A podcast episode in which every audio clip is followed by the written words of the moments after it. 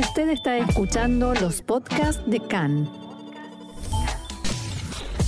CAN, Radio Nacional de Israel. Domingo 27 de junio, 17 del mes de Tamuz, estos son nuestros titulares. El gobierno avanza con la extensión de la ley de reunificación, pero todavía no tiene los votos. Coronavirus. El primer ministro Naftali Bennett anunció que no tiene intención de imponer nuevas restricciones. Cinco muertos durante el fin de semana en más episodios de violencia dentro de la sociedad árabe israelí.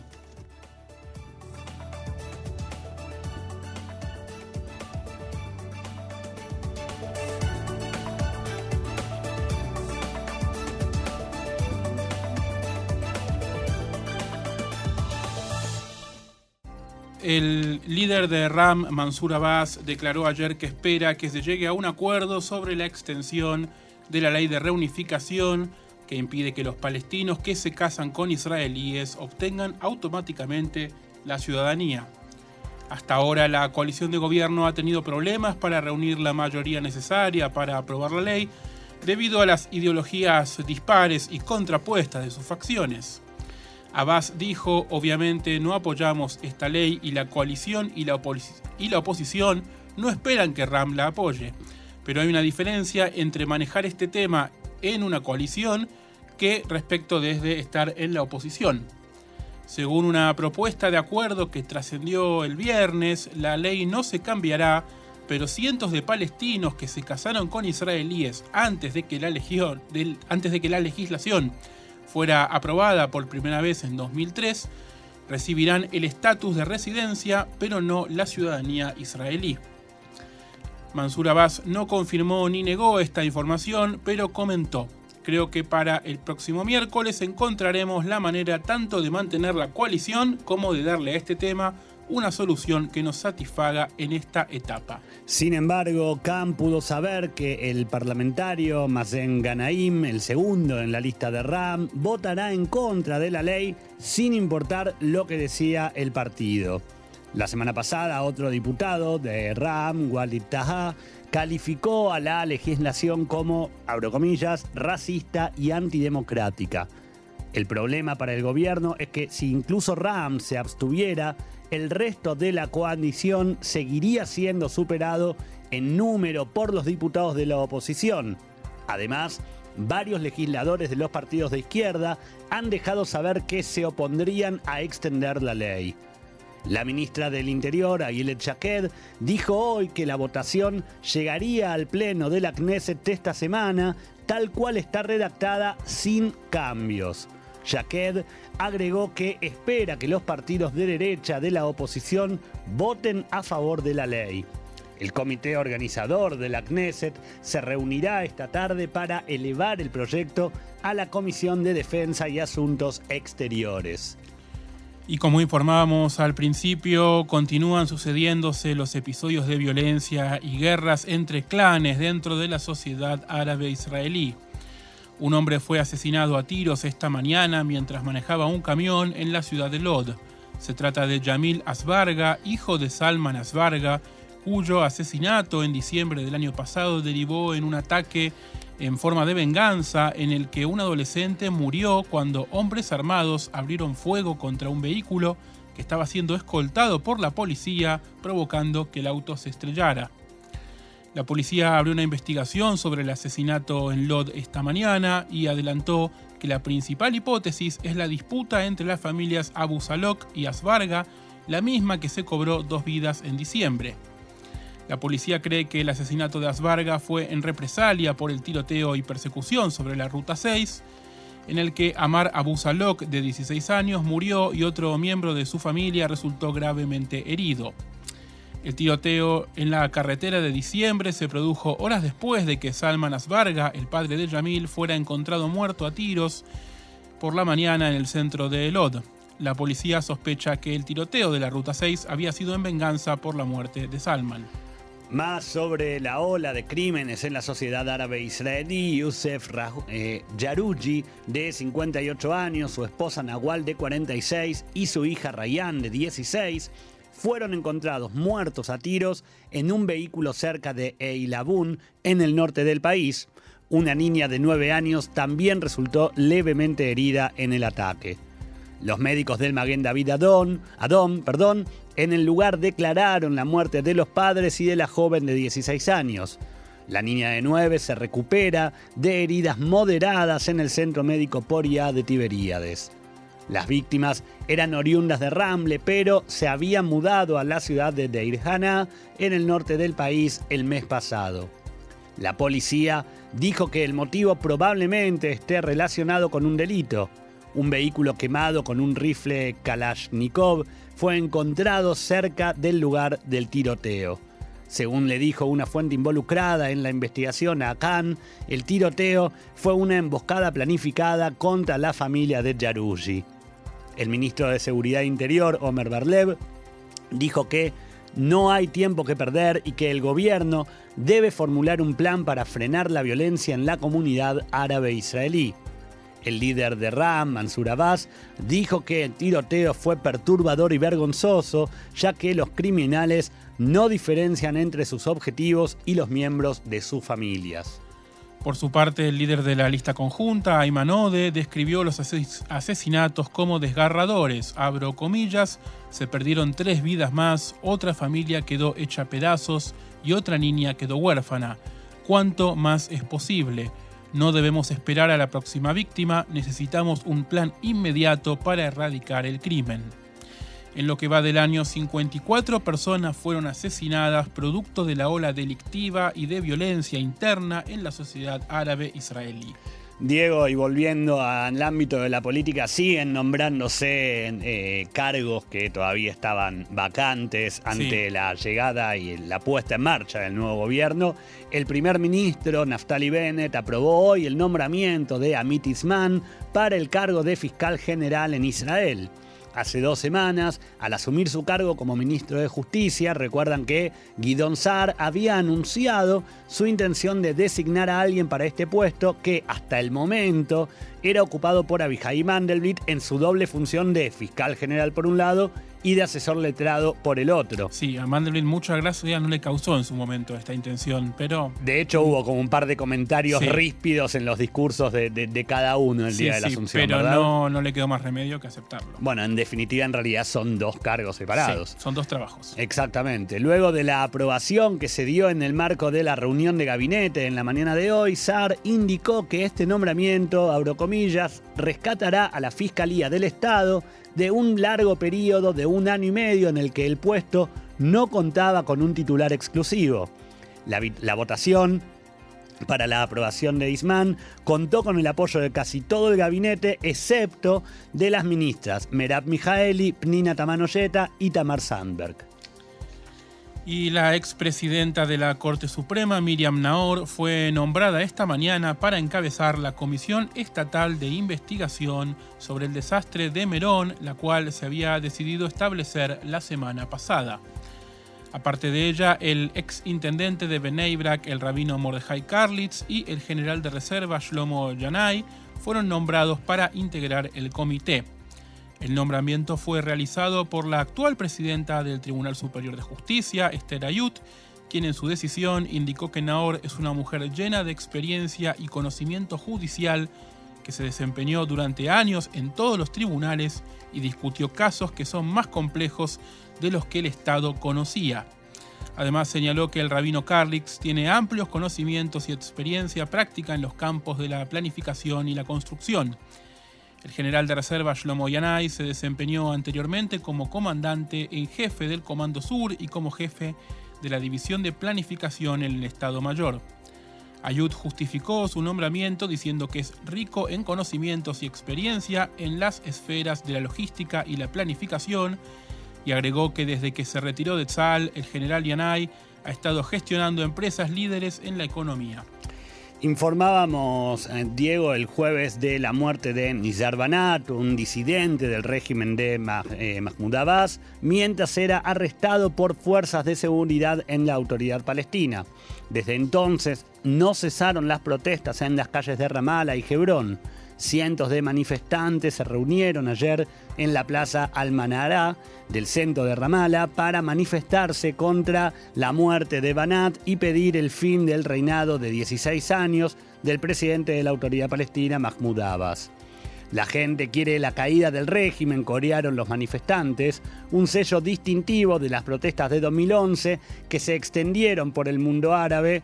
Fuera, déjennos en paz, decían las protestas. Las fuerzas de seguridad de la autoridad palestina lanzaron gases lacrimógenos contra la multitud en un aparente intento de mantener a los manifestantes alejados de las oficinas presidenciales.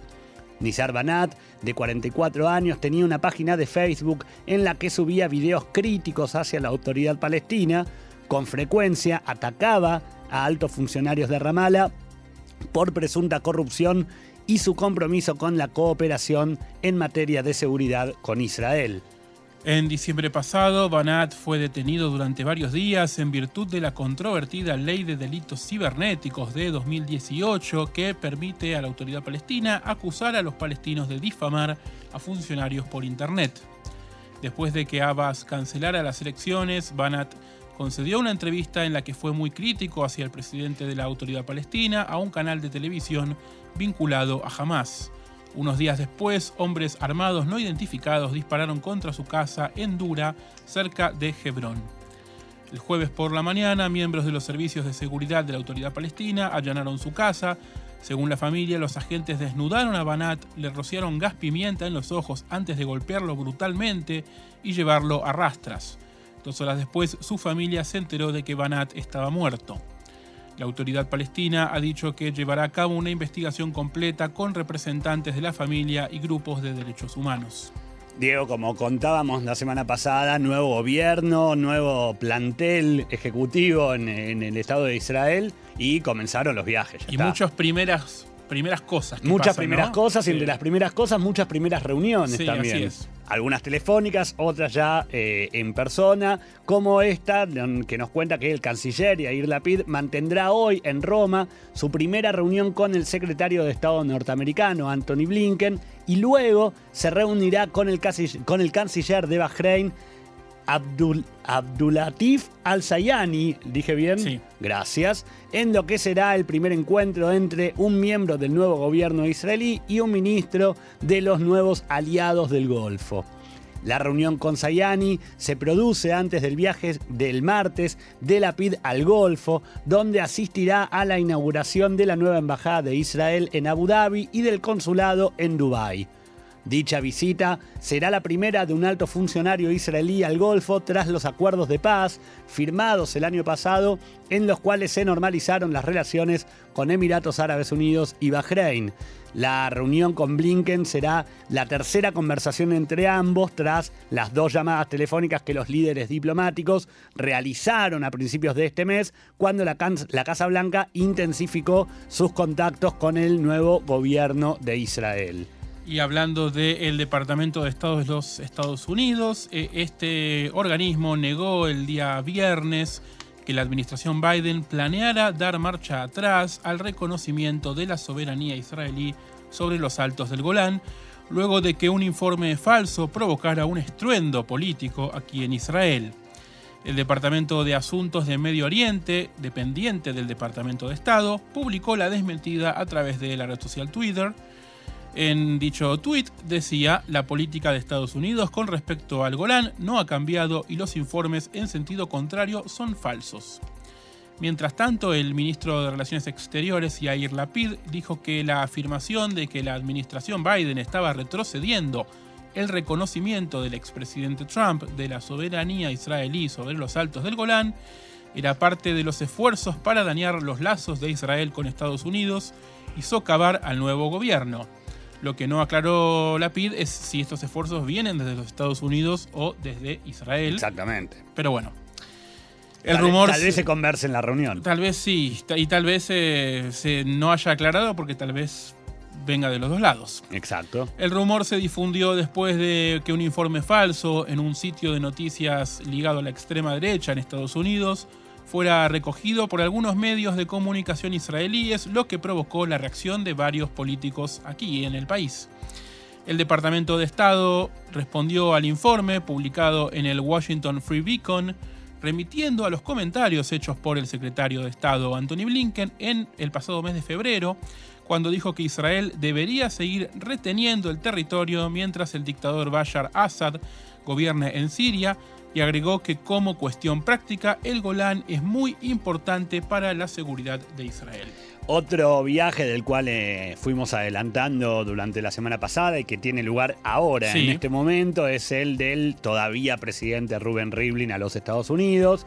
El, presidente Rivlin llegó hoy a Estados Unidos, donde se reunirá con el presidente Joe Biden, con líderes del Capitolio y con altos funcionarios de las Naciones Unidas, en lo que será su última visita al extranjero como jefe de Estado, como presidente del Estado de Israel. Antes de despegar del aeropuerto Ben Gurión, Rivlin dijo a los periodistas, partiré por última vez como presidente y en nombre del Estado de Israel en una visita de despedida al aliado y amigo más cercano de Israel en el mundo, los Estados Unidos de América. En mi visita me reuniré con el presidente Joe Biden, un verdadero amigo del Estado de Israel durante muchos años, y le agradeceré su genuina preocupación por la seguridad de Israel y sus ciudadanos, continuó Rivlin. También celebraré reuniones en la ONU para discutir temas regionales en nuestra agenda y conocer a la comunidad judía estadounidense que es tan cercana para nuestros corazones. Rivlin se reunirá hoy en Nueva York con dirigentes de las principales organizaciones judías norteamericanas junto con el embajador Gilad Erdan. Mañana partirá hacia Washington, donde se reunirá con Biden en la oficina oval de la Casa Blanca y luego se dirigirá al Capitolio para reunirse con la presidenta de la Cámara de Representantes, Nancy Pelosi, junto con otros líderes del Congreso de ambos partidos. El martes volverá a Nueva York para reunirse con el secretario general de las Naciones Unidas, Antonio Guterres. Y una delegación israelí se reunirá con mediadores egipcios la próxima semana en el Cairo y les transmitirá las demandas del nuevo gobierno con respecto al cese al fuego con Hamas y al tema de los israelíes cautivos en la franja de Gaza. Fuentes anónimas dijeron al periódico Al Arabi Al Jadid, con sede en Londres, que bajo el nuevo gobierno la delegación traerá nuevos desarrollos y estrategias para ser transmitidos a Hamas y otros grupos terroristas con sede en Gaza a través de los mediadores egipcios. Las fuentes dijeron que los acontecimientos se refieren a la posición de Israel sobre la reconstrucción de Gaza después de la ronda de combates de mayo y la demanda de liberar a los dos civiles y los dos cuerpos de soldados israelíes en poder de Hamas.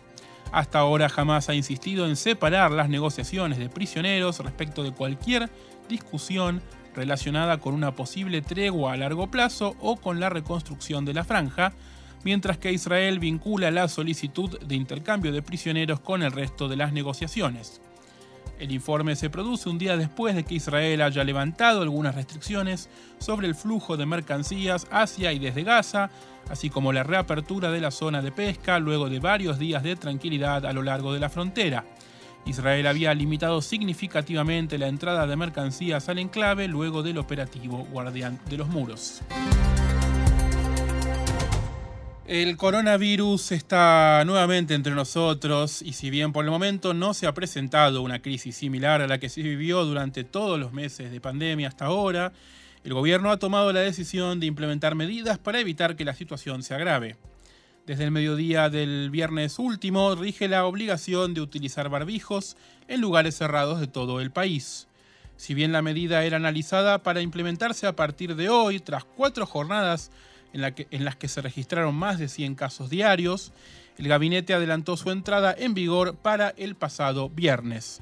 Ahora, lo que llamó mucho la atención en gran parte de la población, yo diría en prácticamente todo el mundo, es el poco tiempo que se dio el anuncio hasta su puesta en marcha, porque, eh, digamos, en la mañana del viernes se dijo a partir de las 12 del mediodía, eh, todo el mundo masejada de vuelta. Exactamente, todos eh, esperábamos, todos sabíamos, creíamos, suponíamos que podía ocurrir a partir de hoy, porque lo que se había hablado era, bueno, esperamos toda una semana, el jueves había sido recién el cuarto día, faltaba viernes, sábado y la toma de decisión para hoy. Claro. Y es como vos decís, Diego, nos tomó a todos por sorpresa. Ya en la noche del jueves empezaron a correr algunos trascendidos pero nada era oficial hasta, como vos dijiste, Diego, el viernes por la mañana todos nos levantamos con la noticia, quienes somos padres recibimos alertas de WhatsApp indicándonos que no podíamos siquiera ir a buscar a nuestros hijos al colegio el mismo sin la viernes máscara, sí. sin la máscara, entonces se adelantó por completo y esto de alguna manera muestra la intención del gobierno, como diríamos en Sudamérica, de tomar el toro por las astas, Creo ¿verdad? que la expresión se dice en todo el mundo. Se dice en todo el mundo. Sí, bueno, yo la conocí sí. en Argentina, mejor que se diga acá también, porque la vamos a usar, me Se parece que entiende, bastante sí, sí, seguido. se entiende. O sea, sería una cuestión de ¿para qué vamos a esperar dos días más? Si la aparición de, la- de los casos ya es un hecho. Y si la suba se viene presentando de manera constante, entonces la obligación, listo, rige desde ahora mismo. Sobre todo teniendo en cuenta que lunes, martes y miércoles se habían registrado más de 100 casos por día, pero el jueves la cifra llegó a superar los 200 nuevos infectados. Entonces, de algún modo, también eso hizo que se adelantara la orden. Como que contó por dos, ¿no? Exactamente, contó como jueves y viernes juntos. Claro. Pero ¿cómo se recibió esta noticia en el país? Porque veníamos de una especie de liberación post-barbijo. El 15 de junio fue un día casi de alegría. Y la gente estaba muy rápidamente acostumbrada a esta situación de no tener que ponérselo más en ninguna circunstancia. Bueno, podemos decir, y, esto lo hemos escuchado también por, eh, por parte de varios colegas en, en diferentes medios, que entre el, viernes y ayer una adhesión no demasiado alta a esta medida. De hecho, en el comunicado por parte del Ministerio de Salud se recomendaba que si bien no es obligatorio el uso de barbijos en espacios públicos, como esto estaba pasando el viernes a la mañana, los mismos, eh, desde el ministerio, pedían que, por ejemplo, en el desfile del orgullo LGBT, en, en- en- en la marcha del orgullo gay del pasado viernes en Tel Aviv, recomendaban que también se usara y estamos en condiciones de decir que casi nadie llevó Sí. puesto uno en el evento. imagino. Exactamente. Y por otro lado, en varios centros comerciales, que, de los que están abiertos en Shabbat, era notorio ayer que mucha gente no usaba mascarilla. Esto pasaba en centros comerciales, en salas de cine, donde la gente iba caminando como si nada hubiera ocurrido y como si siguiéramos, como vos decías, Diego, recién, en el 15 de junio. Tal vez ni siquiera se enteraron, ¿no? Porque la comunicación hubo muy poco tiempo entre la decisión y la implementación. Bueno, exactamente. Si bien ya había pasado un día, es verdad que mucha gente no suele leer eh, diarios o las noticias en Shabbat, entonces Claro. también podría pasar que muchos no, no se hubieran enterado. Es difícil de pensar, digo, en una, en una época del mundo en la que vivimos, donde todo es información, pero podemos tomar eso. Hoy desde la mañana, ya en las estaciones de ómnibus y de trenes, se empezó a ver cómo la gente ya los estaba usando e incluso ya se empezaron a ver varias personas de seguridad instando a la gente a ponérselo a quien no lo estuviera usando. Claro, volvió como la, el, tratar de que la gente lo, lo- lo, digamos, cum- cumpla con la normativa. Exactamente. ¿Y qué pasa con el resto de las restricciones? Porque durante todo el fin de semana se especuló con lo que pudiera pasar hoy, que era o es, esta mañana fue la primera reunión oficial del gabinete, del nuevo gabinete de Corona. ¿Tenemos que prepararnos para otro cierre o algún tipo de, de medida nueva? Bueno, estos son el, eh, es, es el típico caso que podemos poner de ejemplo y nos salimos de, de libreto por un momento, en los cuales contamos un secreto profesional. Es todo tan dinámico en Claro. Israel que todos veníamos preparándonos para ver qué nuevas medidas hay y estábamos empezando a, a redactar esta información cuando de repente nos enteramos esto que vamos a contar ahora. Antes que nada, podemos dar la alegría, y esto lo digo como, Sí. como en un paréntesis aparte, podemos dar la alegría que nos da contar que luego de muchos meses de mucha tensión a nivel gubernamental, el gabinete anunció que se iba a reunir hoy y Sí. efectivamente se reunió. Wow. ¿No? Digo, veníamos como muy acostumbrados a. eh, Vivi se peleó con Gantz, uno se levantó, el otro se fue. Hoy el gabinete dijo: nos reunimos y Se reunió. Eso ya hecho. es algo que podemos festejar. Ahora, respecto de lo que vos contabas y yo te estaba empezando a contar, buena pregunta la del cierre, porque también hoy en la, en la reunión se escuchó que eh, Naftali Bennett dijo que no tiene intención durante el verano de imponer nuevos cierres, Claro. No- ni, ni nuevos cierres ni nuevas restricciones. ¿sí? Eh, de hecho, eh, la posibilidad de que eh, algo ocurriese fue, fue desmentida también por parte del Ministerio de Salud. Eh, y lo único que dijo Bennett fue, no pretendemos imponer ninguna restricción, pero al mismo tiempo instó a la, poli- a la población, a la que todavía no se, no, no se inoculó, no recibió la vacuna, a hacerlo de la manera más rápida posible. Y la frase que usó Bennett fue, si no quieren más restricciones, Sí. vayan a vacunarse. Claro, no queda O sea, por un lado, no tengo intención. Ahora, ¿no? Eh, es algo por parte de todos. Igual, como decimos siempre, la situación es tan dinámica que tampoco nos podemos confiar de que no vaya a ocurrir la implementación de ninguna nueva restricción. Y esto no hablaría de, bueno, Bennett prometió y no cumplió. Esto hablaría de que no deja de ser una situación de pandemia, no deja de ser un- una epidemia, no dejamos de ser parte del mundo y evidentemente lo que nos está pasando ahora es que la gente está reingresando al país, gente que vive acá y que salió y que está reingresando y de alguna manera está entrando. Entonces, volvamos al 15 de junio cuando se decía... Se termina con los barbijos, era la última restricción que había, más allá de la apertura del turismo, Claro. pero ante la, ante la aparición de un nuevo brote, volvemos marcha atrás. Claro. Entonces, hoy Bennett dice lo mismo. Yo no quiero poner restricciones, pero ayuden. Ahora estamos volviendo los pasos, así como fuimos pasos para adelante despacio, vamos pasos para adelante, para atrás despacio. Volvemos al primer paso y en cualquier caso será el paso siguiente anterior de los barbijos en todos lados, de los barbijos en la vía pública. o de Exactamente. en fin. Con respecto al anuncio que hizo Bennett, el planteo de que la gente concurra a vacunarse tiene referencia con la cantidad de dosis que se aplican actualmente. Según datos del Ministerio de Salud, hoy se inoculan a aproximadamente 10.000 personas por día, contando primera y segunda dosis. El plan de Bennett es llevar ese número a 30.000. Según textuales de Bennett, en la reunión de hoy, para que podamos derrotar a la corona, el gobierno debe operar, pero el público debe cooperar. Puedo decirles que por nuestra parte el negocio está bien dirigido. ¿Y cómo estamos entonces hoy con cifras? Bueno, perdón, antes de las cifras, esto es lo que te decía recién. Sí. El planteo de Bennett es, yo quiero que no tener que obligar a hacer algo, pero por favor ayuden a- de- desde la parte del pueblo, lo que le corresponde a cada ciudadano. Claro.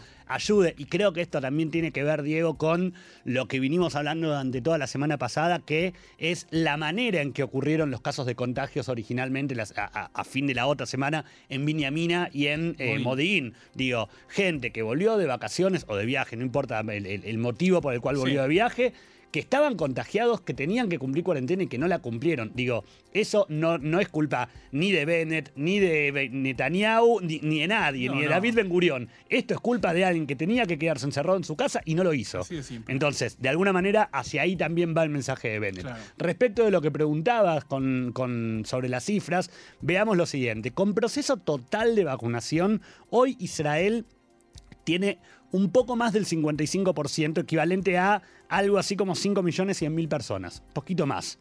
El ministro de Salud, Nitzan señaló el viernes que hay aproximadamente 3 millones y medio de habitantes que no están vacunados, ¿sí? Lo que no quiere decir que todos estén en condiciones de Claro, hacerlo, no. porque esos 3 millones también incluyen a recuperados que Claro, todavía no se vacunan. más de 800.000. A los recuperados, que, que, como decíamos, más de 800.000, a los niños menores de 12 años que todavía no se pueden vacunar, pero que en total suman 3 millones y medio de personas. Pero sí es cierto que eh, de esos 3 millones y medio supera el millón la cantidad de personas que podría hacerlo y que todavía no lo hizo. Claro. ¿sí? Nunca nos olvidemos, estamos muy vacunados, pero hay gente que, lo, que, que podría hacerlo y no lo está haciendo. De hecho, otra de las cifras que también hay para tener en cuenta es que con la aparición de la cepa Delta, Israel hoy volvió a alejarse de la tan ansiada inmunidad de rebaño. ¿Se acuerdan que cuando estaba terminando el proceso de vacunación, todos hablábamos y nos, nos, nos- nos alegrábamos ¿Será que habremos llegado, ¿Será que habremos llegado? Y Claro. empezábamos a hacer números para ver cómo un porcentaje se nos sumaba con otro y entonces llegábamos y algunos hablaban del 60 y otros del 80 y nosotros decíamos, ya llegamos. Bueno, con la, con la llegada de la cepa Delta, Israel, según el Ministerio de Salud, se vuelve para atrás. Según fuentes cercanas a la oficina, a la oficina de eh, Jesse Levy, del director general del ministerio, debería recibir la vacuna poco más de 700.000 personas para que podamos volver a pensar en este cuadro de inmunidad colectiva. ¿Sí? O sea, de los 3 millones y medio que plantea Horowitz, que hay casi un millón, un poquito más de un millón, que podría ser, que podría vacunar si todavía no lo hizo, por lo menos 700.000 personas deberían vacunarse. Una, menos de una cuarta parte. Exactamente, para sí o sí poder volver a hablar de eh, la inmunidad de rebaño. Sobre esto hay una fecha especial marcada por los expertos de lucha contra el coronavirus y es la del próximo 9 de julio, ¿Qué se supone que pasa ese día? Bueno, además de que eh, en Argentina se celebra el Día de la Independencia, y esto es un chascarrillo aparte, lo que se plantea desde el Ministerio de Salud es que la gente debe vacunarse toda, adultos y menores, lo, eh, antes del 9 de julio. ¿Por qué? Porque el 9 de julio, a ver, lo voy a dar vuelta. En Israel quedan una, queda una cantidad determinada de dosis de vacunas Sí. y esas dosis vencen el 31 de julio. Sí. Quien, si uno se vacuna antes del 9, por el periodo Claro. de ventana que hay entre primera y segunda dosis, Claro. si uno recibe la, la- la vacuna antes del 9, llega justo a, lo- a los 20, 21 días que tiene que tener de espera para la segunda dosis, a más tardar el 30. Claro. Y como bien habíamos informado por, el- por de, de parte de Pfizer cuando fue el tema de las vacunas a la autoridad palestina que regresaron, Sí. las vacunas son válidas hasta el mismo día de la El fecha de vencimiento. escrito, sí. Entonces, si vence el 31 y vos te vacunaste antes del 9 y tenés que recibir la vacuna el 30, Llegas. la vacuna está en perfectas condiciones Claro. de ser aplicada. ¿sí? Un dato alentador que también sirve para bajar el temor de que todo vuelva como estábamos, Sí. eh, es que hasta el momento ningún hospital todavía tuvo que reabrir las salas que estaban especialmente eh, confeccionadas o, o- o ambientadas para atención de pacientes con coronavirus. Claro, cabe aclarar que de las casi mil, un poco menos de mil infecciones nuevas que tuvimos en esta semana, en este brote, prácticamente no ha habido internaciones nuevas ni estados graves. Exacto, el número- tampoco muertos. Exacto, el número, el número mayor fue de 26, o está siendo Sí. de 26 personas en estado grave, de las cuales 17 están con eh, atención de un respirador y se están dando en salas de terapia intensiva común, Normales, claro. no en salas de Mm. terapia intensiva acondicionadas para el coronavirus. Dato que también debemos informar es cómo se va modificando el famoso sistema de semáforo en Israel. Hoy por la mañana se anunció que la ciudad de Viñamina continúa siendo de color rojo y que Modim y Co- Kojaviair se convirtieron en naranjas. En amarillo, desde hoy a la mañana se encuentran Farsaba, Sofim y Herzliya. El resto del país continúa siendo verde. Otro de los datos para ir cerrando la, la sección de Corona, Diego, es que hoy a la mañana, en la reunión de gabinete a la cual hacíamos referencia, Bennett nombró a Ronnie Noma como coordinador del control del coronavirus en el aeropuerto Ben Gurión. O sea, sería como un Ahmanash, pero para el aeropuerto Solamente Ben Gurión. para el aeropuerto. Solamente para el aeropuerto muy Ben Gurión. Porque es el lugar clave, ¿no? Exactamente. Ya en el gobierno de Netanyahu, Noma había cumplido un rol similar frente al sector ultraortodoxo. Sí, me acuerdo. que bueno, eh, de- ha, ha sido una lucha difícil, ¿se Claro. acuerdan? Eh, hacia Pero comienzos. no es, no es en este momento un problema puntual. Hoy no es un problema puntual y lo que se supone es que Noma trabaje en conjunto con la oficina de Ash. Para, pe- pe- pero que su función se va a limitar directamente a lo que ocurre en el aeropuerto, algo no menor, teniendo en cuenta que de alguna manera será como el responsable de evitar que las variantes ingresen, la- las variantes del virus ingresen al país. El ejército de Israel envió una delegación de búsqueda y rescate a Florida, Estados Unidos, para ayudar con los esfuerzos de rescate luego del derrumbe del edificio residencial de Surfside al norte de Miami Beach, que dejó hasta ahora cinco muertos confirmados y casi 160 desaparecidos. De acuerdo con un comunicado del Ministerio de Defensa, una delegación del Picuda Oref se dirigió a Florida luego de una serie de conversaciones durante el fin de semana entre funcionarios de defensa israelíes y funcionarios en Miami. El ministro de Defensa Benny Gantz dijo que la medida fue aprobada en coordinación con el Ministerio de Relaciones Exteriores. El primer ministro Naftali Bennett habló anoche con el gobernador de Florida, Ron DeSantis, y dijo que Israel ayudaría en todo lo que fuera necesario. Estados Unidos es nuestro mejor amigo y estamos a su lado durante este momento difícil. Todos rezamos por la salud de los heridos. Instruí a todas las autoridades del gobierno israelí para que ayuden en todo lo que sea necesario, dijo Bennett a DeSantis. Una noticia más, policías perdón, antidisturbios bloquearon las calles y lanzaron gases lacrimógenos en un intento de dispersar a los manifestantes durante la marcha del orgullo LGBT en Estambul. Los informes dicen que al menos 25 personas fueron detenidas, incluido un fotógrafo de la agencia AFP. Las autoridades han prohibido los eventos del orgullo de Estambul desde 2015, citando a la seguridad pública y más recientemente las restricciones relacionadas a la pandemia del coronavirus. Una más y una buena, el Barcelona de Lionel, de Lionel Messi, de muchos otros, pero lo que no nos más importa Por a todos en el mundo. El, El Bar- lío. el Barcelona vendrá a Israel para enfrentarse en un partido amistoso de pretemporada contra Beitar Jerusalén. El duelo se llevará a cabo en el Estadio Teddy de la capital el 4 de agosto. Eh, el primero de agosto se abre el turismo. Si el primero no se abrió, a mí me dejan entrar al Barcelona porque yo quiero ir a ver a Messi. No, no, vamos a entrar. sí, Va- sí. va, Lo, lo hacemos entrar. Sí. Vamos avisándole al gobierno.